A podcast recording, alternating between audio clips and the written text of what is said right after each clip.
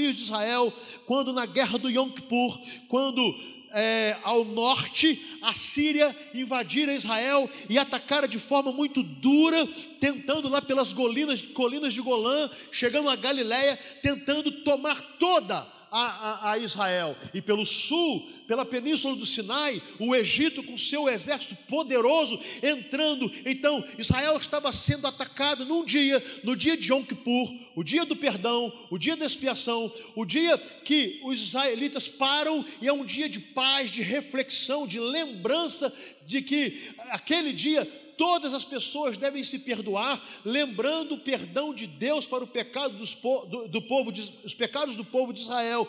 Naquele dia, numa surpresa, a Síria invade Israel pelo norte, o Egito pelo sul. E Godameir, aquela mulher se levanta ferozmente e consegue montar uma estratégia rápida, urgente e expulsa os dois exércitos que iriam literalmente anular Israel do mapa.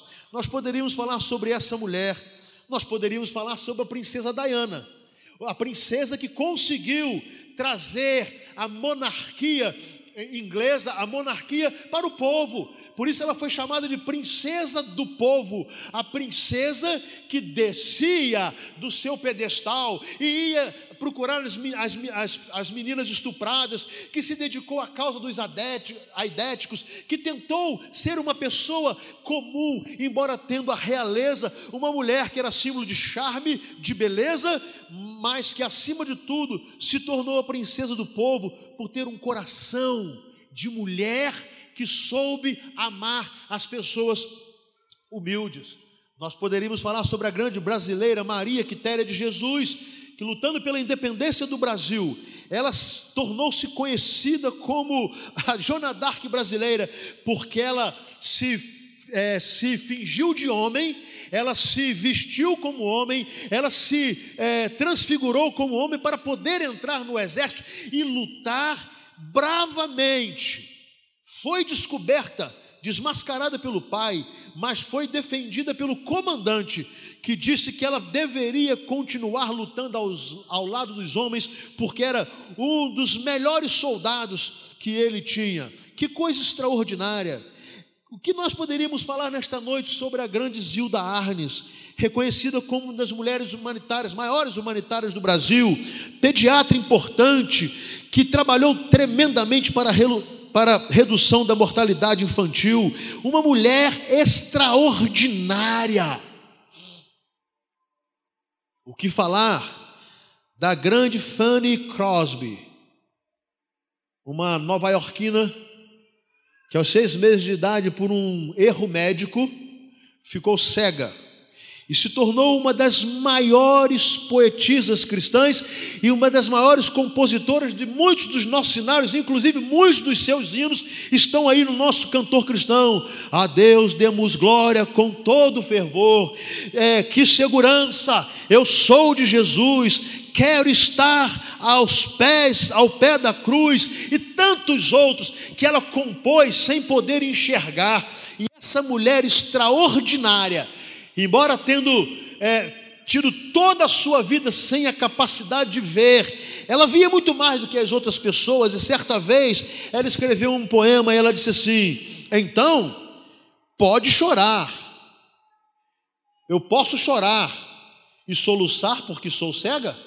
E ela diz assim: Ó, oh, que menina contente sou eu, apesar de não poder ver, pois decidida estou que neste mundo alegre serei quantas bênçãos recebo eu. Então, pode você chorar, pode você soluçar, ou eu poderia chorar e soluçar porque sou cega, mas isso eu não farei.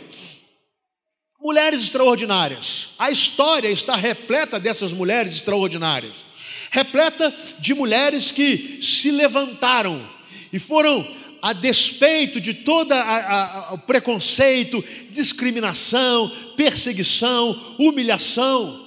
O que falar da grande Maria da Penha, que teve a coragem de denunciar ser agredida violentamente para é, o seu esposo, até ficar para sempre numa cadeira de roda, e ela gritou e lutou, e por isso que as mulheres são hoje no Brasil protegidas por lei contra a agressão masculina. E eu vou dizer a você, mulher, se algum dia o seu marido levantar a mão para você, o seu pai, vá para a delegacia na mesma hora e denuncie, porque o que ele merece é cadeia. Na mesma hora. Não se admite um tapa na mesma hora. Lugar de homem violento para com as mulheres é na cadeia. Então é o seguinte: se você for ameaçada de agressão, seja por marido, e principalmente marido, que gosta de ser valentão, marido que é valente com mulher é porque é covarde com os homens. Então, olha, primeiro lugar, não vai reclamar com o papai e mamãe, não. Vai para a delegacia e denuncia, porque ele vai preso, é o que merece. Bom, mas eu vou falar sobre outra mulher. Essas extraordinárias mulheres que nós mencionamos e poderíamos ter mencionado tantas outras, mereciam um sermão. Mereciam, merecem. Mas eu quero falar sobre uma outra mulher. Eu quero convidar você a abrir a sua Bíblia no Evangelho de Lucas, capítulo 8.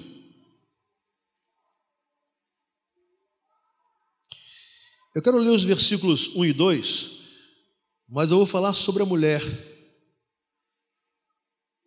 mencionada no final do versículo 2.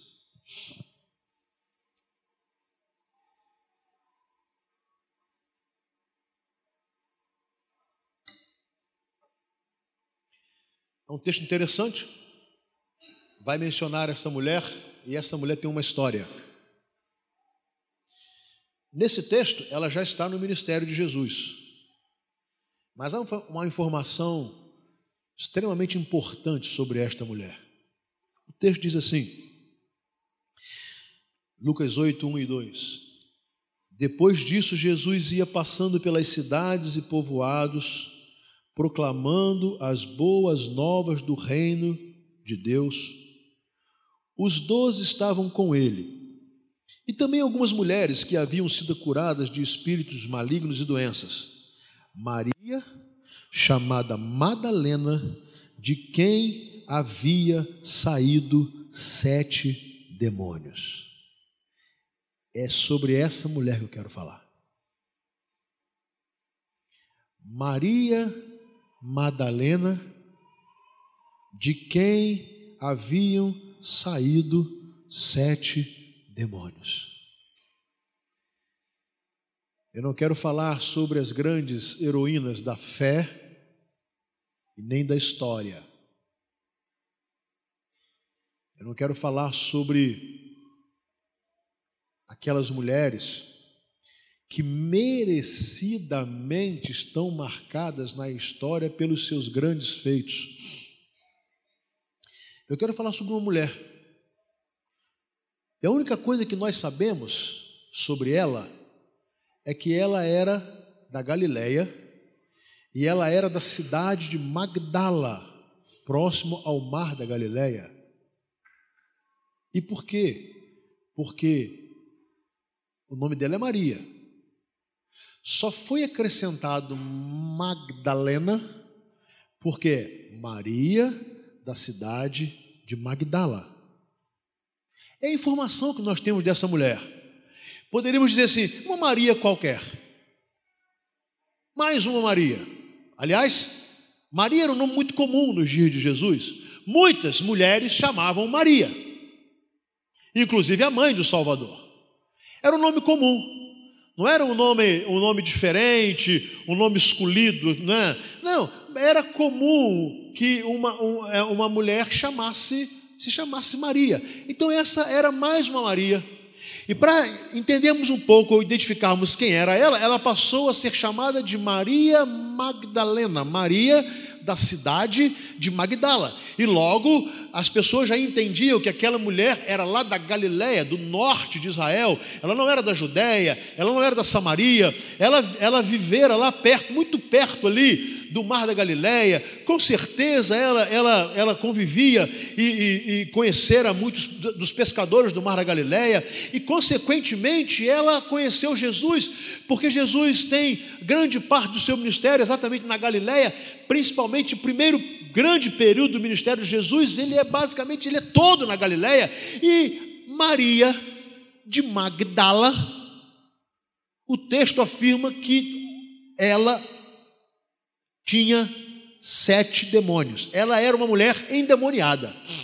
Bom, se eu dou essa informação, parece que essa Maria não merece destaque para um sermão. É melhor falar da Maria, mãe de Jesus. É melhor falar da rainha Esther. É melhor falar da Zilda Arnes. É melhor falar de Golda Meir. É melhor falar de tantas outras mulheres. Mas por que vamos falar desta mulher? Porque esta mulher representa não só todas as mulheres, como todos nós, porque era uma mulher escravizada pelo pecado. É bom abrir um parênteses para dizer aqui que em nenhum lugar na Bíblia há informação de que essa Maria Madalena era prostituta.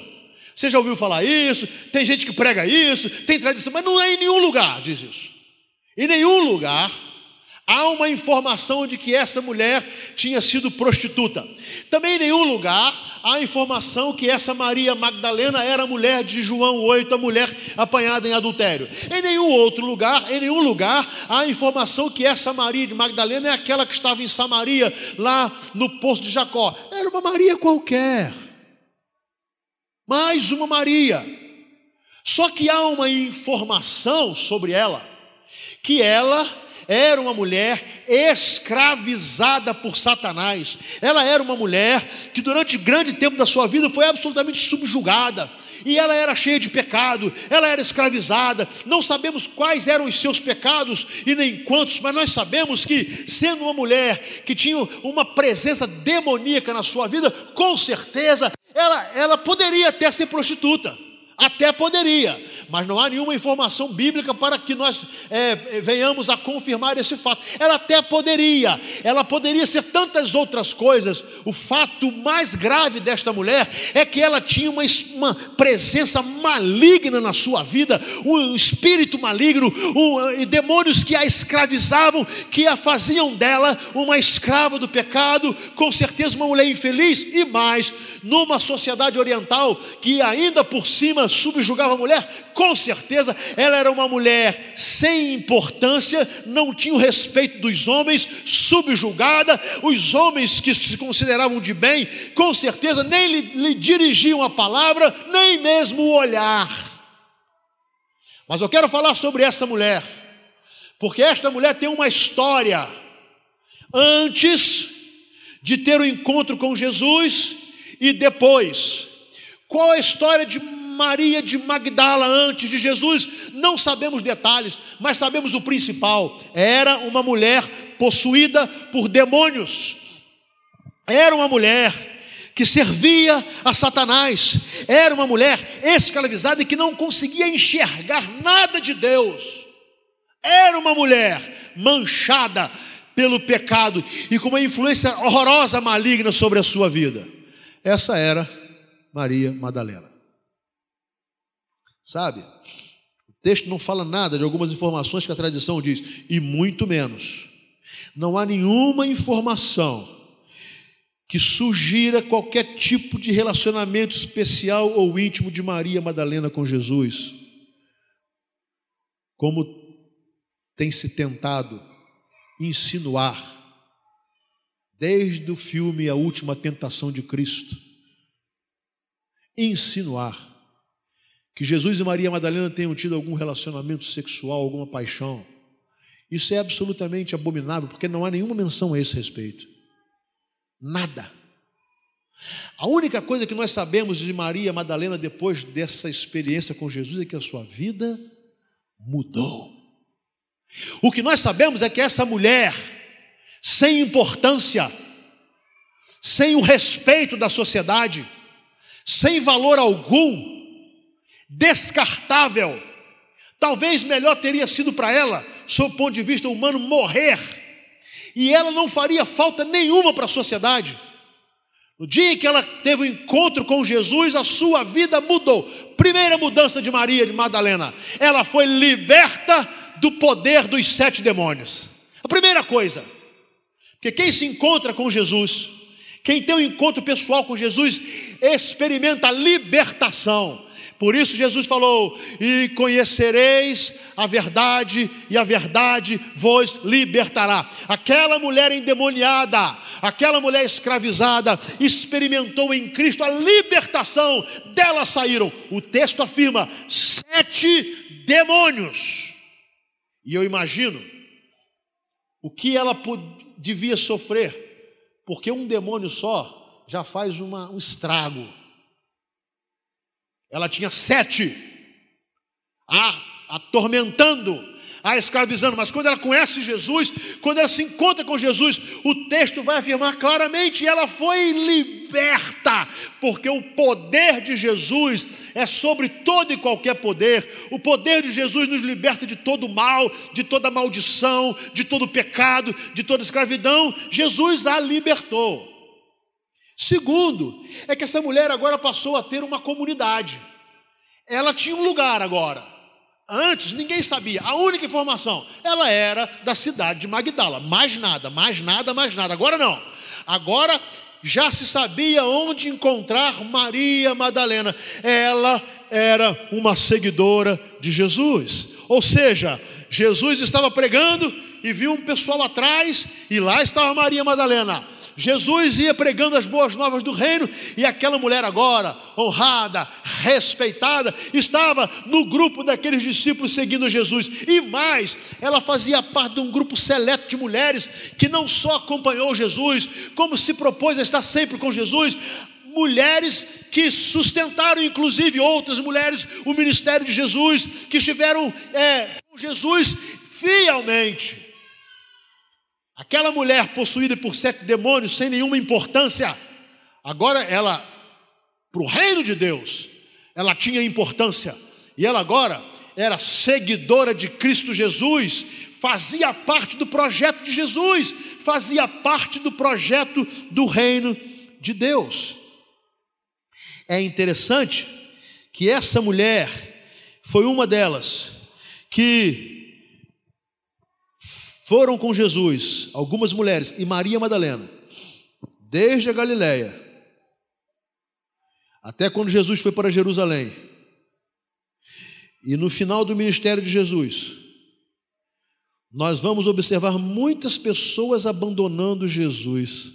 Mas sempre que se menciona aqueles que ficaram com Jesus, ali está o nome de Maria Madalena.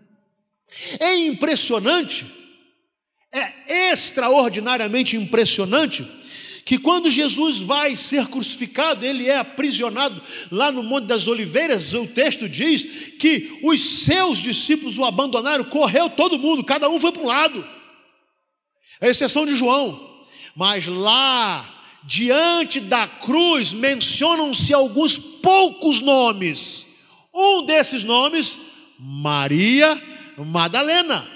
Você pode dizer assim, ah, Maria, mãe de Jesus, estava. Sim, claro, ela estava. Mas eu estou mencionando Maria, Maria Madalena porque uma mãe vai com seu filho até a sepultura e se pudesse morreria em lugar dele. Maria Madalena era uma seguidora de Jesus.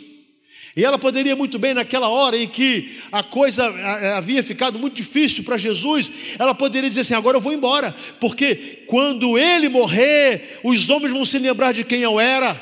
Os homens vão se lembrar do quanto escravizado eu era, os homens vão se lembrar de que eu não tinha muita importância e vão inclusive me humilhar. Mas não, Enquanto Jesus estava sendo crucificado, ali estava Maria de Magdala, uma Maria qualquer, mas essa Maria qualquer estava seguindo Jesus até na sua pior hora, na hora da dor, na hora da cruz.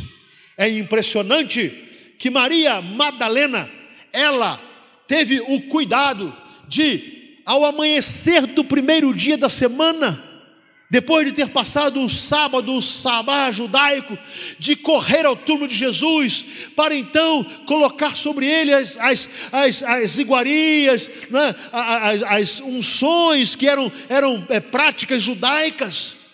Ali está indo Maria Madalena, seguindo Jesus, mesmo depois de Jesus estar na sepultura. Maria Madalena foi agraciada como sendo a mulher que vê logo Jesus ressurreto. Não foi Pedro que viu Jesus, não foi João que viu Jesus, não foi Tiago que viu Jesus, não foram os apóstolos. Ele se revela às mulheres e uma delas, Maria Madalena. Agora, esta mulher que antes havia sete demônios a escravizando, ela tem a gloriosa experiência de ver Jesus ressurreto, aquela que foi com Jesus até a cruz, foi abençoada em ver, ser uma das primeiras a ver Jesus agora, depois de ter vencido a morte. Ali estava Maria Madalena. Mas tem mais, essa Maria qualquer, uma simples Maria da cidade, de uma cidade sem importância, a cidade de Magdala, é a ela que o anjo diz: vá contar aos discípulos que Jesus ressuscitou. É ela que Jesus disse: volte e diga aos discípulos: eu venci a morte. E Maria de Magdala, a Maria Madalena, uma Maria qualquer, ela volta e é ela quem vai contar. Ela entra,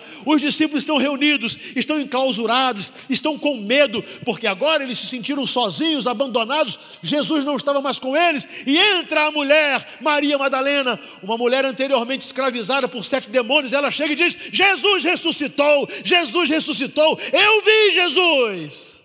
Que mulher extraordinária! Mas uma mulher qualquer, comum, sem nenhum status, sem nenhum título importante, sem nenhuma homenagem. Ela não, não recebeu como merecidamente recebeu o prêmio Nobel da Paz da Madre Teresa de Calcutá, por exemplo. Não, Maria Madalena não teve nada disso. Maria Madalena foi uma mulher comum, simples, que teve a sua vida transformada por causa do seu encontro com Jesus. Amém? Por isso eu quis falar sobre essa mulher. Porque quando eu olho a história dessa mulher, eu não consigo colocar virtude nela, mas eu coloco a virtude em Jesus Cristo. Quando eu olho para essa mulher, eu não preciso olhar para o aplauso dos homens, porque eu, esta mulher é a prova clara do poder de Jesus na vida de uma pessoa, e não importa se, se, se é homem ou mulher. A, a, a, história de Maria Madalena, a Maria de Magdala, ela, a história é importante sem que ela tenha sido uma pessoa socialmente importante. Mas o que mudou, Maria Madalena, hoje tão conhecida, hoje tão falada, e até a sua história se inventa tanta coisa sobre Maria de Madalena, até afirmar que a pobre coitada era prostituta, já o pessoal afirma. Poderia ter sido. A Bíblia não diz isso. Até dizer que ela for amante de Jesus. Essa mulher, simples,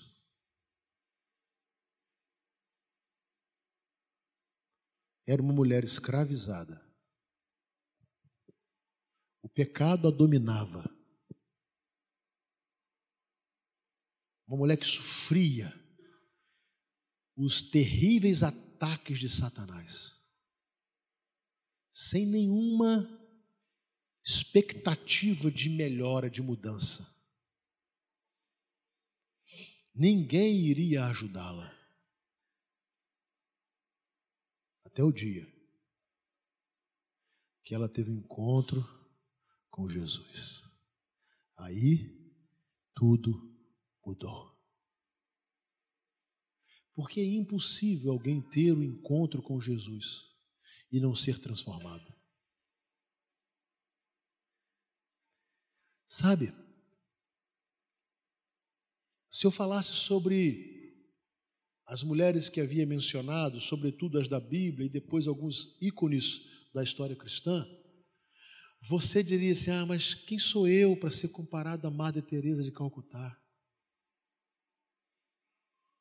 Quem sou eu para ser, para ser comparado a Fanny Crosby?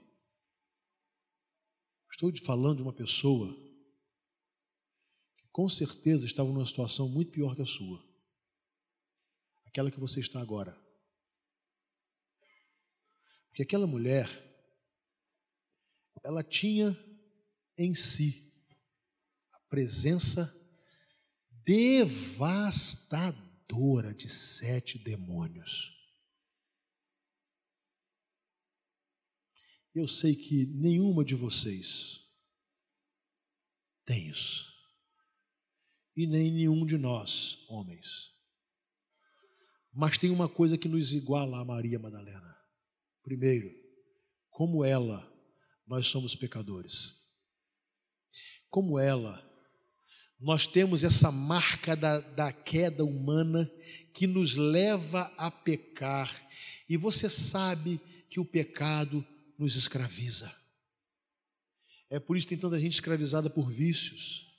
É vício do álcool, é vício do cigarro, é vício das drogas, vício do sexo, e vício disso, e vício daquilo. Gente escravizada, porque o diabo é cruel. Tem gente viciada em religião, sem, porém, ter uma experiência com Cristo.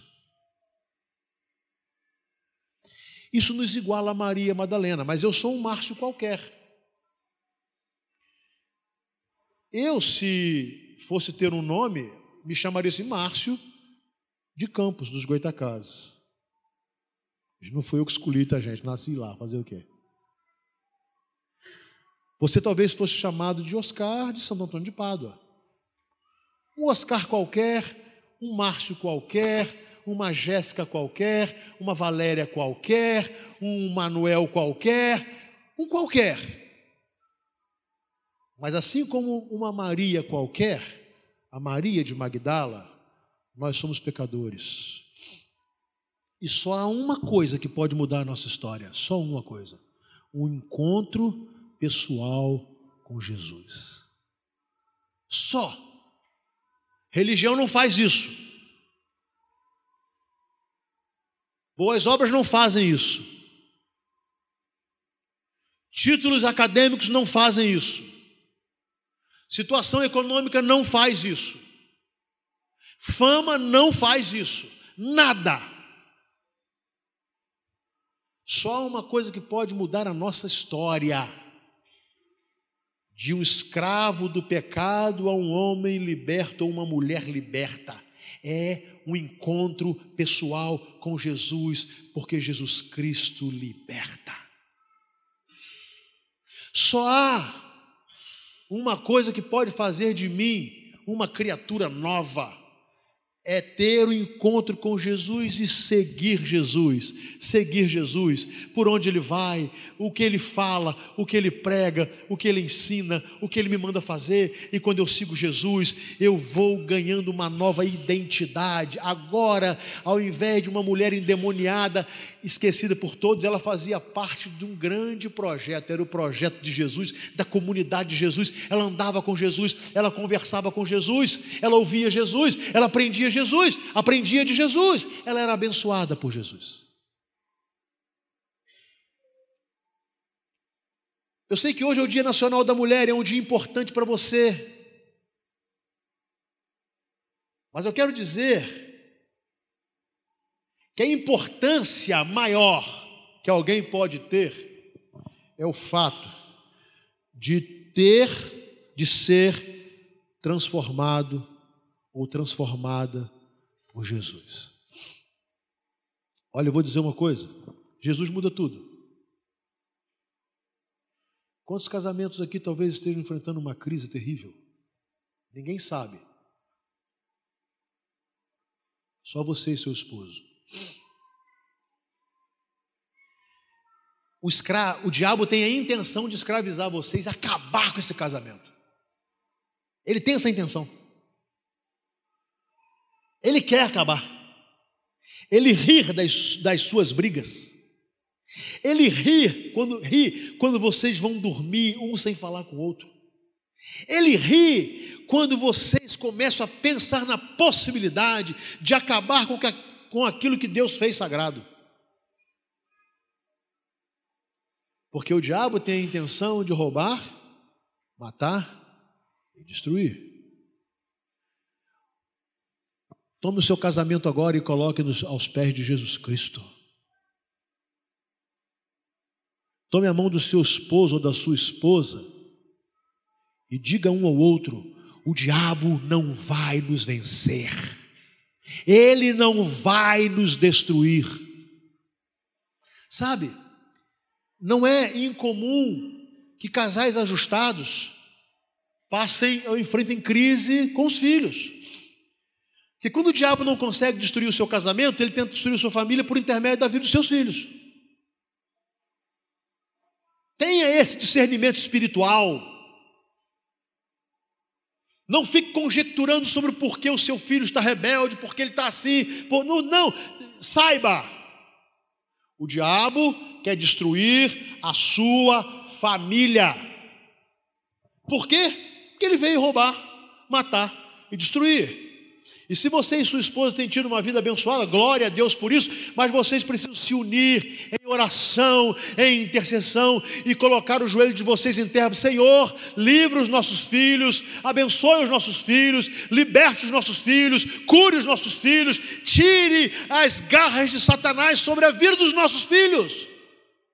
Porque se Jesus fizer isso, isso vai mudar e você verá os seus filhos como filhos abençoados que servirão e viverão para a glória de Deus. Não pense você que para precisar de Jesus você precisa ter uma experiência como a de Maria Madalena, ser possuído por sete demônios. Não, o diabo vai entrando na sua vida, na sua casa, sorrateiramente. Por isso nós precisamos orar por nossa família, orar por nossa casa, dedicar a nossa casa ao Senhor, dedicar o nosso quarto ao Senhor, dedicar o leito do matrimônio ao Senhor, dedicar a vida dos nossos filhos ao Senhor, porque o diabo quer destruí-la. Ele quer destruir a sua família e quer destruir a minha família também. E eu preciso ter o um discernimento espiritual que eu sou um Márcio qualquer, que Raquel é uma Raquel qualquer, que Gabriela é uma Gabriela qualquer, que Danilo é um Danilo qualquer, mas essas pessoas comuns podem ser transformadas e abençoadas pelo poder de Cristo. Maria Madalena, uma Maria qualquer, mas uma Maria que tendo sido transformada, receber em sua vida o toque de Jesus, o toque de Jesus mudou a vida daquela mulher. Sabe, eu olho para os jovens que estão aqui e vejo claramente a intenção diabólica de Satanás destruir a vida dos jovens. Querem vê-los nas drogas, querem vê-los nas bebedeiras, querem vê-los nas orgias, querem vê-los na depravação sexual, querem vê-los em todo tipo de escravidão.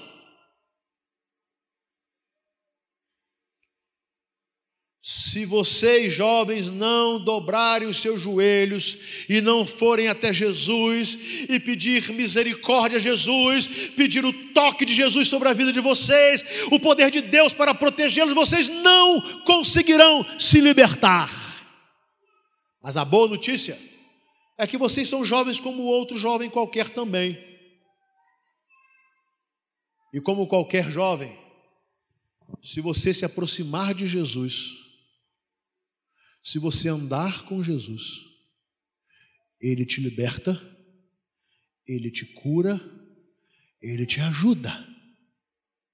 Mas você precisa deixar Jesus tocar na sua vida. Eu quero terminar essa era uma Maria qualquer. E de uma Maria qualquer, tornou-se uma Maria muito importante. Tão importante que mais de dois mil anos depois, aqui estamos nós falando dela. Glória a Deus. Ninguém falava daquela Maria. Ninguém se importava com aquela Maria. Agora não. Por causa de Jesus, nós estamos aqui hoje falando de Maria de Magdala, mulher de quem, pelo poder de Jesus Cristo, saíram sete demônios. Mulher que seguiu Jesus, seguiu Jesus, foi à cruz seguindo Jesus, foi à sepultura seguindo Jesus, viu a face de Jesus ressurreto. E é impressionante, depois que Jesus voltou aos céus, não se falou mais nessa Maria. Por quê? Não sabemos quando ela morreu, não sabemos como ela morreu, não sabemos quanto tempo mais ela viveu, sabe por quê? Porque a importância dessa Maria estava em Jesus. A única coisa que nós temos a certeza é que essa Maria foi morar com Jesus. Amém? E você? você. Às vezes nós procuramos ser tão importantes, né? Fazemos questão de sermos reconhecidos como as pessoas mais importantes, né? Já viu como é que brasileiro, pelo menos adora, pelo menos brasileiro adora um certificado? Já viu? Assim, vamos fazer um curso. Qual é o curso? O curso de andar daqui até o final do tempo. Se não tiver certificado, ninguém faz, mas se tiver, Todo mundo vai daqui lá. No final, ah, o Oscar cumpriu o difícil desafio de andar daqui até ali, mas tem certificado. É, nós não somos assim? O brasileiro é assim. Adora o certificado. Pode não valer para nada, mas adora. O ser humano é vaidoso. O ser humano é vaidoso. Por isso nós não damos tanta importância a Maria Madalena. Só que Maria Madalena nos ensina que o importante não é ser importante. O importante é ter a importância de ser de Jesus. Porque para Jesus você é importante. Tão importante que ele morreu por cada um de nós, logo ele morreu também especificamente por você para libertar você, para curar você, para restaurar a sua vida, para libertá-la. E aí sim, diante de Jesus você não é mais uma Maria qualquer. Diante de Jesus, você é Maria, filha do Deus vivo. Meu desejo nesta noite é orar com pessoas comuns.